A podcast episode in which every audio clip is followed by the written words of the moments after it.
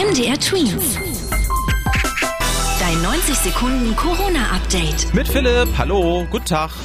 In Sachsen könnte es bald sehr viel strengere Corona-Regeln für ungeimpfte Menschen geben.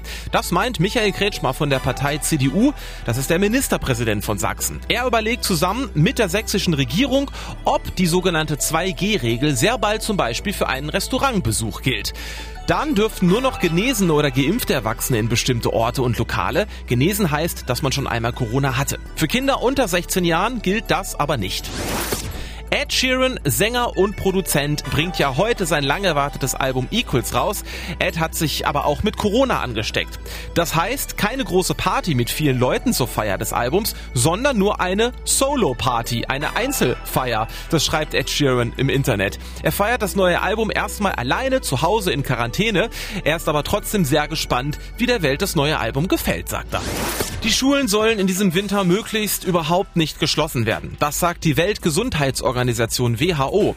Im letzten Winter durftet ihr ab Mitte Dezember wegen Corona nicht mehr in die Schule. Unterricht gab es meistens über Video.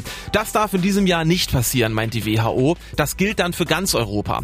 Lieber sollen die Schulen regelmäßig lüften, Abstände einhalten, alle Schülerinnen und Schüler Masken tragen und aufeinander aufpassen lassen, als wieder einen großen Unterrichtsausfall hinzunehmen. MDR Twins. Dein 90 Sekunden Corona-Update.